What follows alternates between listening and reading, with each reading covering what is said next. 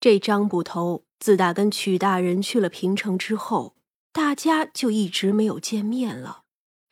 这平城距离临京城不远，张捕头这回呢，则是光明正大的来看望。其实啊，以前只要他想，随时都可以见的。不过对于妖族来说，一两年的实在不算什么，就算一两百年不见，也不算稀奇。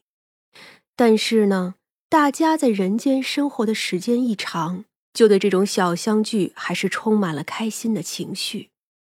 当然，高兴是高兴的，可三娘呢，还是不愿意下厨，美其名曰累了。张捕头说了些曲大人的事，这曲大人呀，如今也是挺好的，官呢做的不错，暂时没有调任的意思。所以呀，这张捕头回头还是要回平城的。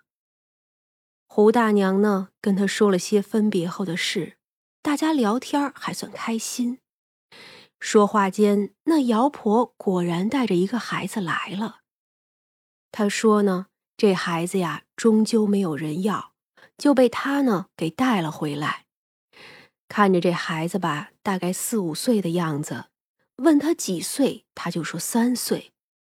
估计呀是只记得三岁，姚婆就笑道：“ 那呀就当三岁养着吧。我呢是个不识字儿的，所以呀特地把这孩子带过来。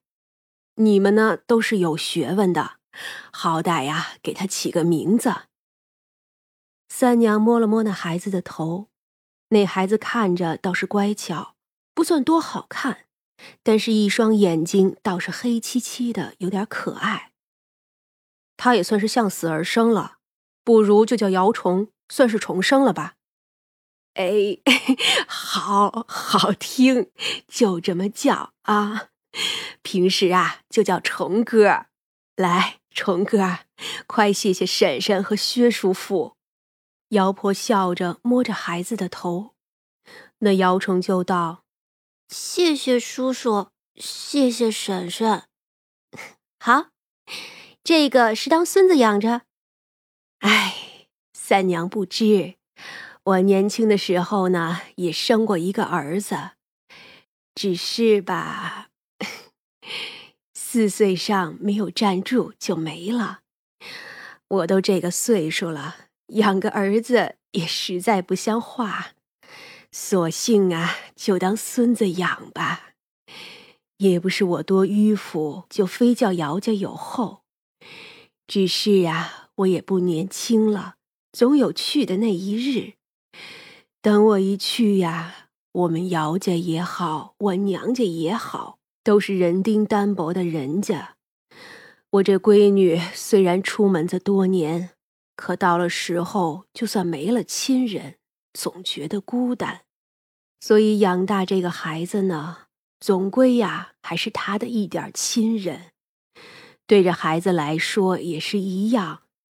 你说要叫我去买一个，或去哪里要一个，那我呀是断然不肯的。唉，可这孩子没人要，跟我回去正是我好，他也好。我闺女呢也很是乐意，说呀有人陪我也是好的。嗯，姚婆婆心善，这孩子呀也挺好的。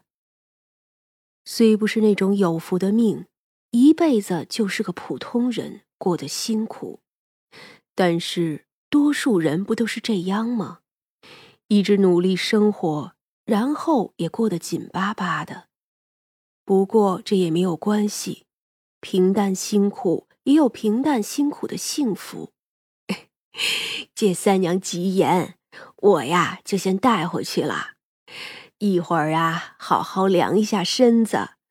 我呢，给他做些衣裳。姚婆笑着拉着孩子走了。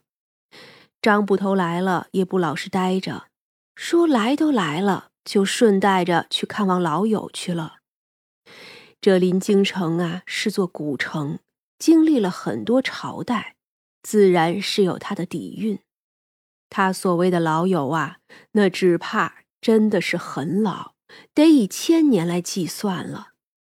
三娘呢也不管，张捕头的本事也不小，又不会出事。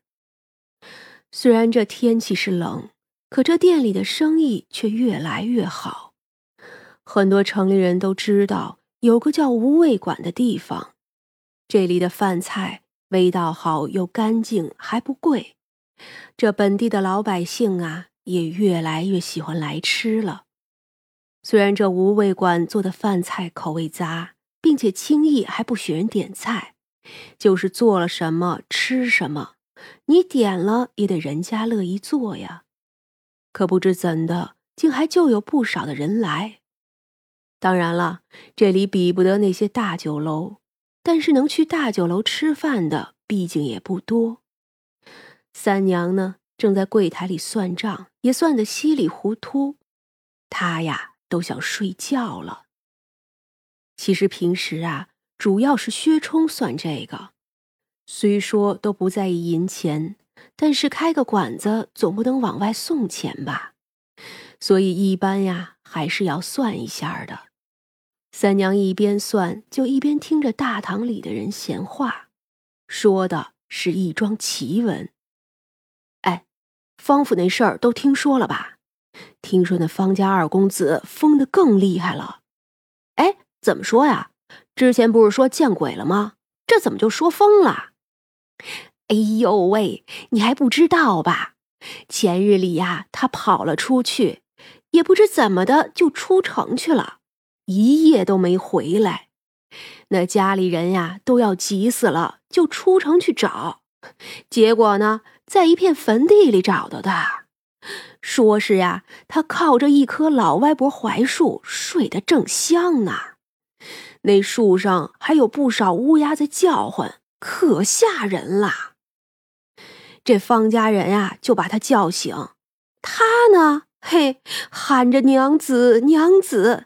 细问之下呀，说夜里是住在岳家，可这方公子哪儿成过婚呢？更别提岳家了。哎呦，这事让你说的瘆得慌。这墓地里，别是有那些话本子上说的什么呃鬼种吧？哎呦喂，可能哎。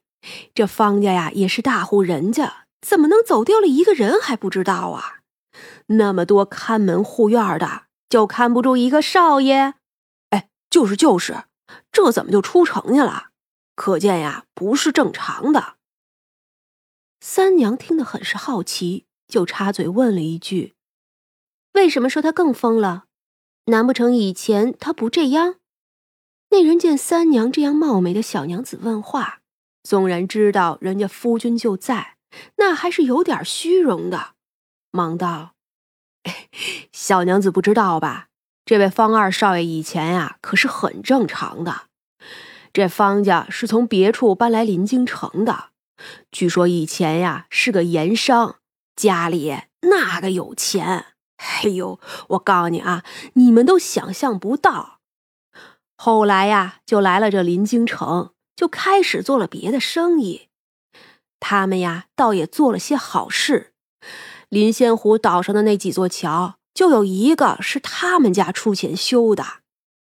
这二公子今年呀。约么是弱冠之年了，以前呢也是个很有出息的，打理生意那也是很有一手。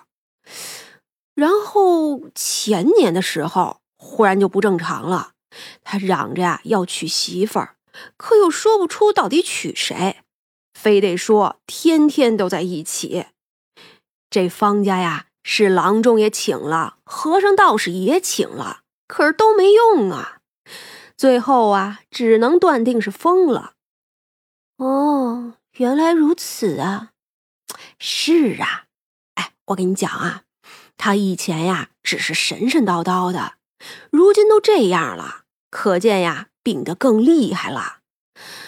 哎，可惜了，这方家二公子着实是好相貌。三娘点了点头，就往后头去了。薛冲呢，还在这里若有所思。本来呀，他们也只是听个新鲜，谁也没有主动去管这件事儿。可也是巧了，就在第二天，就听说那方家的二公子病死了。他呀，竟是一夜之间就病死的。方家家大业大，给儿子办丧事自然是隆重的，但毕竟还是小孩，也不能大办。那个时候没成婚就死了，还不足二十，这个呀也得算是夭折。